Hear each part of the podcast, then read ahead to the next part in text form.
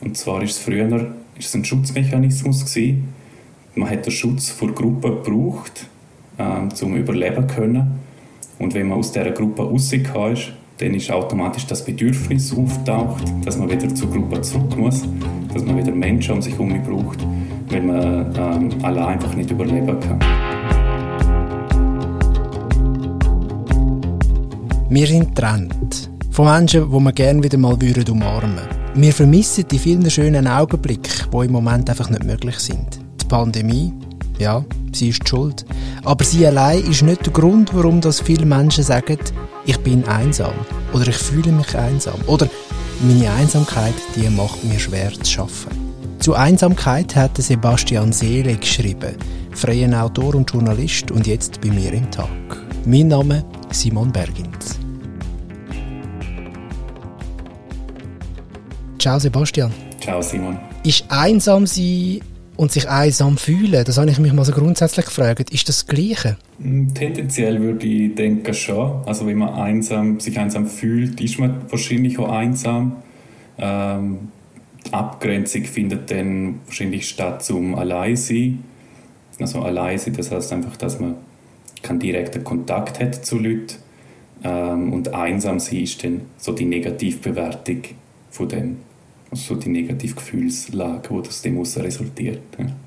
Hingegen würdest du auch sagen, eigentlich, wenn man sich das so ein bisschen kurz überlegt, Unterschied, es gibt schon einen Unterschied zwischen einsam sich fühlen und allein sein, oder? Ich denke, da gibt es einen großen Unterschied, ja. Also eben, wenn, wenn man allein ist, das ist jetzt, ich bin im Moment, okay, allein im Zimmer, einsam fühle ich mich nicht. Ähm, das ist wahrscheinlich ein großer Unterschied, eben so Alleinsein ist die Abgrenzung, so die, die physische Abgrenzung. Ich habe keinen direkten Kontakt zu anderen Leuten. Ähm, und wenn das für mich negativ ist, wenn mich das belastet, dann ist das der Übergang in die Einsamkeit. Wir haben uns vor dem Gespräch schon mal am Telefon ein bisschen darüber unterhalten und ich habe dort unter anderem, weil ich mir ein bisschen Gedanken gemacht habe zum Thema, habe ich mir überlegt, ist es echt eine Urangst von uns, dass wir wirklich auch in eine Einsamkeit wie geraten oder eingehen.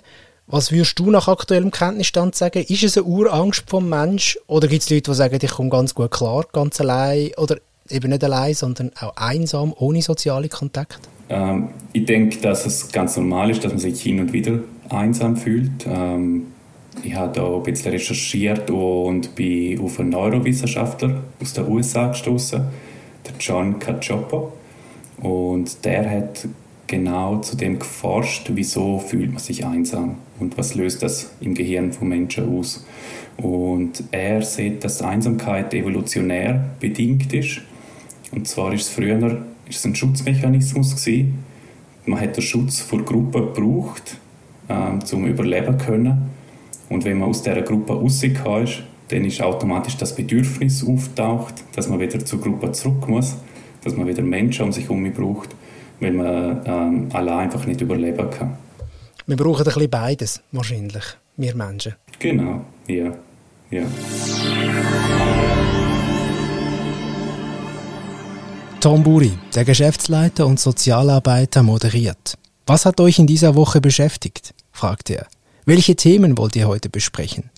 Ödnis, schallt es aus der Runde zurück. Jeder Tag gleiche einer Kopie des vorhergehenden. Ebenso Panikmache in den Medien, fehlende persönliche Kontakte, Vereinsamung. Und irgendwann fällt ein Scheiß Corona.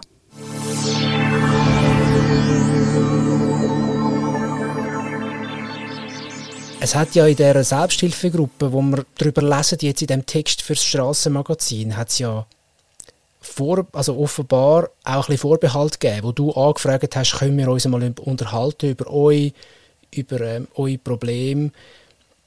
Es ist nicht ganz einfach gewesen. Warum sind die Vorbehalte vorhanden gegenüber dir als, als Journalist? Also ich hatte die erste Anfrage, habe ich glaube Ende November oder Anfang Dezember gestellt und dort hat das der Tom Buri in die Gruppe eingetreten, dass ich da gerne dabei sein möchte. Ähm, die Gruppe hat sich dann aber dagegen entschieden, weil es Leute dabei hat, die ähm, tendenziell zu einer Lage sind, wo sie recht verunsichert sind, wo selber nicht genau wissen, wie sie mit dem umgehen wollen oder wo Nicht alle Leute aus ihrem Umfeld wissen zum Beispiel, dass sie in einer Selbsthilfegruppe sind. Und es ist wie auch ein bisschen eine eingeschworene Gemeinschaft schon zu dem Zeitpunkt. Also die Selbsthilfegruppe gibt es seit dem März und ja, und sie haben dann wie nicht das Bedürfnis gehabt danach, dass jemand Außenstehendes dazukommt und wahrscheinlich hat dann ob jetzt Sorgen darüber gehabt, dass das ein bisschen wo juristisch sein könnte oder wie dann der Umgang da ist. Und, ja, und so das Setting ihrer Selbsthilfegruppe ist sehr geregelt. Es gibt genaue Regeln, wie dass man kommuniziert, was für einen Umgang dass man pflegt. Also man spricht Leute direkt an, äh, man ist sehr offen mit allem, mit der Gefühlslage, man gibt viel Feedback. Und das sind halt Sachen, die ich als Außenstehender nicht kenne und mich dann wahrscheinlich auch nicht noch so nach dem verhalten kann. Ja. Ähm, Zugang habe ich dann erst einen Monat oder mehr als einen Monat später bekommen, wo ich schon einen Text veröffentlicht habe, schon mit zwei von den Leuten aus der Selbsthilfegruppe reden können. Das sind zwei Leute, die wo, ähm, wo es wichtig gefunden haben, dass so Stimme gegen kann. Und mit ihnen habe ich eins zu eins reden können. Und ja, aus dieser Situation heraus hat dann der Sozialarbeiter Tom Burri mein Anliegen nochmal in die Gruppe gedreht. Und dann war dann okay, gehabt, dass ich mal dabei sein könnte. Also es hat einen gewissen Vertrauensbeweis gebraucht, beziehungsweise einfach auch so ein bisschen eine Erarbeitung von Vertrauen, dass du in die Gruppe zugelassen worden bist als, als Außenstehender. Genau, ja. Also ich denke, einerseits ist es, habe ich so beweisen müssen, dass es mir nicht um Sensation geht oder dass ich das Ganze eben so aus einer juristischen Perspektive heraus anschauen will. Und ja, und ich denke, da hätte so viel dazu beigetragen, dass ich schon mit zwei Leuten geredet habe.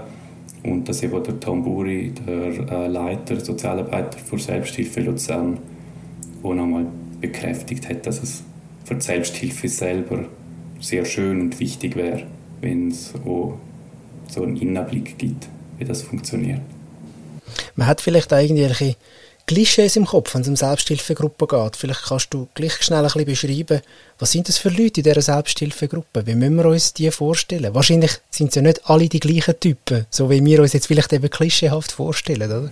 Mm, es sind sehr unterschiedliche Typen. Also ich habe jetzt natürlich nicht alle äh, näher kennengelernt. Ein paar habe ich jetzt nur äh, eine halbe Stunde gesehen, der Gruppe selber, wo ich sehr passiv war. Also ich habe mich einfach nur kurz vorgestellt und am Schluss nochmal mein Feedback geben oder was ich jetzt aus dieser Situation gelernt habe, wie ich es empfunden habe. Aber dazwischen habe ich sie eigentlich so der übliche Lauf der Selbsthilfegruppe von einer Sitzung äh, machen lassen. Und ja, die Leute sind sehr unterschiedlich. Es gibt Leute, die sehr einen zurückhaltenden Eindruck machen, sehr äh, einen sensiblen Eindruck. Und andere, die eher so Kneipertypen sind, die dann eben mal ein scheiß Corona in den Raum werfen. Und das ist dann nicht außergewöhnlich, sondern das ist der normale Ausdruck. Ja. Das ist so ein recht breites Spektrum von Leuten. Und trotzdem, der Umgang miteinander ist äh, sehr respektvoll, hast du gesagt, trotz diesen Unterschied, die die einzelnen Typen Personen haben in dem, in dem Forum. Genau, ja. Sie pflegen einen sehr respektvollen Umgang miteinander. Ähm, eben, es gibt so sehr genaue Regeln, wie dass man miteinander kommuniziert, dass man ähm, alles gelten lässt, eigentlich, was die Leute sagen. Dass man so sehr nach bei sich ist und auch alles äußert und Feedback gibt. Ähm, also im Text hat so anstellt zum Beispiel, wo jemand ähm, eine Situation schildert und wir sehen, der will keine Ratschläge geben, sondern einfach von sich erzählt, was so eine von diesen Regeln ist, ähm, wo es eine Selbsthilfegruppe gibt und, und dann kommt der Feedback von einer Frau, sie hebt die Hand ähm, wie man das macht, wenn man das Wort kommen will, wird vom Moderator dann aufgerufen und sieht dann einfach, dass sie es schön gefunden hat, wie jetzt die andere Person das geäußert hat. Hat dich das überrascht, der Umgang miteinander, der sehr respektvolle, sensible Umgang miteinander? Überrascht ist vielleicht das falsche Wort. Ähm, ich habe nicht genau gewusst, auf was ich mich einlasse. Also, also ich habe Selbsthilfegruppe persönlich eher aus dem Fernsehen kennt oder aus der Serie. Ich bin jetzt noch nie selber bei anderen dabei gewesen. Und, aber es geht ja um sehr persönliche, sehr intime Themen und ich hatte schon tendenziell damit gerechnet, dass man sich jetzt gegenseitig dann nicht den Hals fällt, so überspitzt gesagt.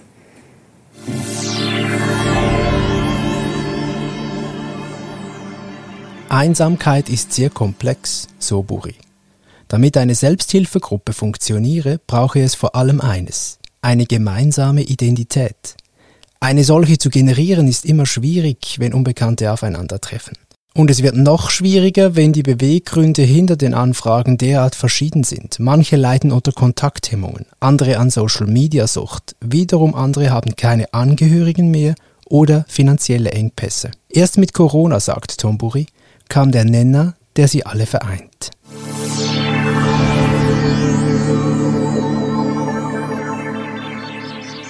Du sagst in deinem Text für das Strassenmagazin auch, also nicht jetzt nur bezogen auf die Selbsthilfegruppe, sondern auch sonst kommt mal das Wort chronische Einsamkeit drin vor. Kannst du das, kannst das erklären, was du damit meinst? Ja, also ich, ich, glaube, es ist ganz normal, wenn man sich hin und wieder einsam fühlt. Das ist so etwas, das kommt jedem vor. Es ist schon so, dass ähm, die letzte Statistik, die es aus der Schweiz gibt, hat ein Drittel der Leute gesehen, dass sie sich zumindest hin und wieder einsam fühlen. Also das ist sehr weit verbreitet. Chronische Einsamkeit, das bedeutet dann, dass man wirklich so ständig in dem Gefühl drin ist oder sehr oft und ähm, ja, also zum Beispiel in UK ist es so, dass rund 200.000 Leute haben in den letzten, im letzten Monat keinen Kontakt gehabt zu Freunden oder Verwandten, also sind so komplett abgeschottet. Das ist sicher ein Extremfall äh, von chronischer Einsamkeit. Es gibt wahrscheinlich auch noch ähm, tiefere Abstufungen bei dem Ganzen.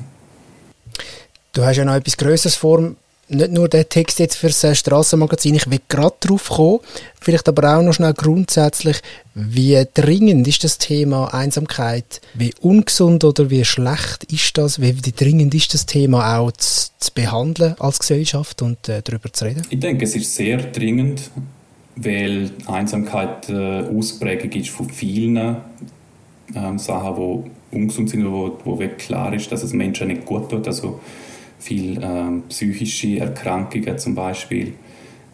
Dort ist es so, dass in der Selbsthilfegruppe selber gibt so viele Überschneidungen. Also in der Selbsthilfegruppe zur Einsamkeit sind noch einige Leute drin, die ähm, psychische Krankheiten haben. Also viele haben mit Depressionen zu kämpfen.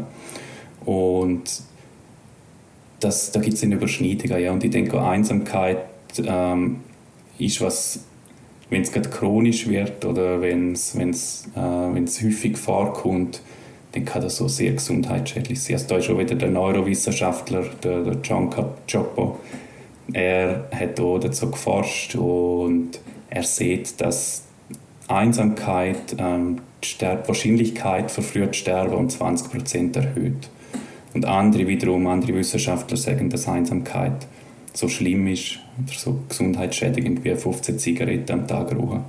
Also ist doch nicht unerheblich. Also wenn man so die Lebenserwartungen von den, von den Leuten anschaut.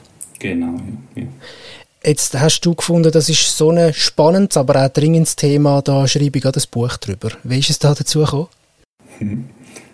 ähm, ich habe mich so ein bisschen gefragt, was Themen sind oder was das übergeordnete Thema von der ähm, Artikel ist oder von der, von der Personen, die mich ein bisschen faszinieren oder wo ich gerne darüber schreibe, wo ich ein Bedürfnis habe, um denen eine Stimme zu geben. Und bin dann schlussendlich wenn so beim Gefühl von Einsamkeit, von Ausgeschlossensein, von, von Abgrenzung und Entfremdung gelandet. Und habe dann ein bisschen mehr zum Thema Einsamkeit recherchiert, bin dann unter anderem eben auf die ganzen Zahlen gestoßen, wie weit das, das überhaupt verbreitet ist, das Gefühl. Und ja, habe dann gedacht, anhand von dem Gefühl, da lässt sich doch einiges erzählen, was aktuell sich in unserer Welt gerade so abspielt. Und jetzt mit Corona hat es natürlich noch mehr Dringlichkeit bekommen. Bei deinem jetzt aktuellen Kenntnisstand, bei deiner Recherche, was, was würdest du jemandem, vielleicht auch aus deinem persönlichen Umfeld, wo du ja vielleicht dich auch verpflichtet fühlst, vielleicht zu helfen. Was würdest du jemandem raten? Such dir in jedem Fall so eine Selbsthilfegruppe, wie du da jetzt besucht hast im Zuge der Recherche oder Hilfe holen oder was, was wäre so dein Rat? Es ist recht banal, ich glaube, also wenn man sich einsam fühlt, einfach mit Menschen zu tun haben.